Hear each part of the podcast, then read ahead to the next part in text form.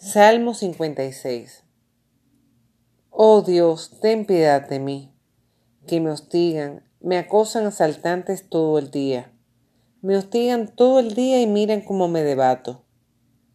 Qué numerosos son mis adversarios. En ti pondré, oh Altísimo, mi confianza el día que tenga miedo.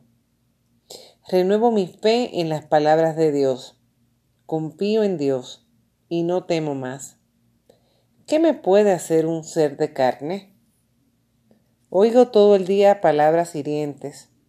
No piensan más que en hacerme daño. Se agrupan, se ocultan, me siguen el rastro. Se lanzan a la casa de mi vida. Después de tanta maldad que no se escapen, que sobre ellos recaiga, oh Dios, la furia de los paganos.